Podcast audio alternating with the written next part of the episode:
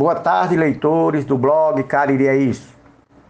Justamente no governo que foi eleito pegando carona nas ações excepcionais da Operação Lava Jato, estamos sentindo que este mesmo governo, acoloiado com membros do bloco Centrão que não valem nada, trabalham para desacreditar e desestabilizar este patrimônio nacional que é a Lava Jato. O presidente Jair Bolsonaro perdeu completamente o discurso anticorrupção ao se desfazer de seu ministro de Justiça, Sérgio Moro, ao se distanciar dos procuradores lavagistas e ao cair na defesa dos maus feitos dos três filhos políticos, Carluxo, Flávio e Eduardo Bolsonaro.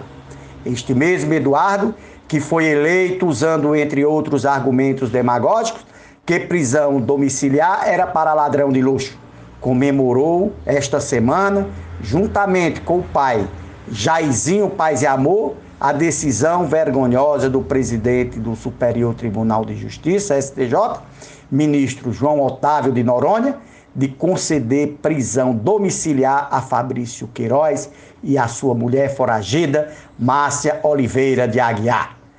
É inusual a concessão de habeas corpus para uma pessoa considerada foragida, já que o fato de estar foragido pode significar justamente uma tentativa de frustração de aplicação da lei. Da perspectiva humanitária, durante uma pandemia, é uma decisão excelente. O problema é ter sido feita, ao que parece, sob medida e apenas para este casal Queiroz. Lamentou-se Dona Heloísa Machado, professora de Direito da Fundação Getúlio Vargas. Esta decisão envergonhou o tribunal. Há quem garanta que Noronha tem usado a jurisdição para conseguir uma das vagas do STF, já que pelo menos duas vagas deverão ser abertas com a aposentadoria de ministro, o que viabiliza a sua indicação por Bolsonaro.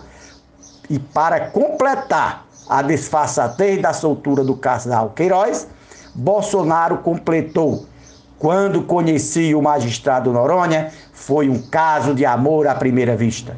E assim vai o Brasil descendo a ladeira do precipício. Ademã, que segunda-feira volto com muitas e boas. Tenham todos um excelente final de semana.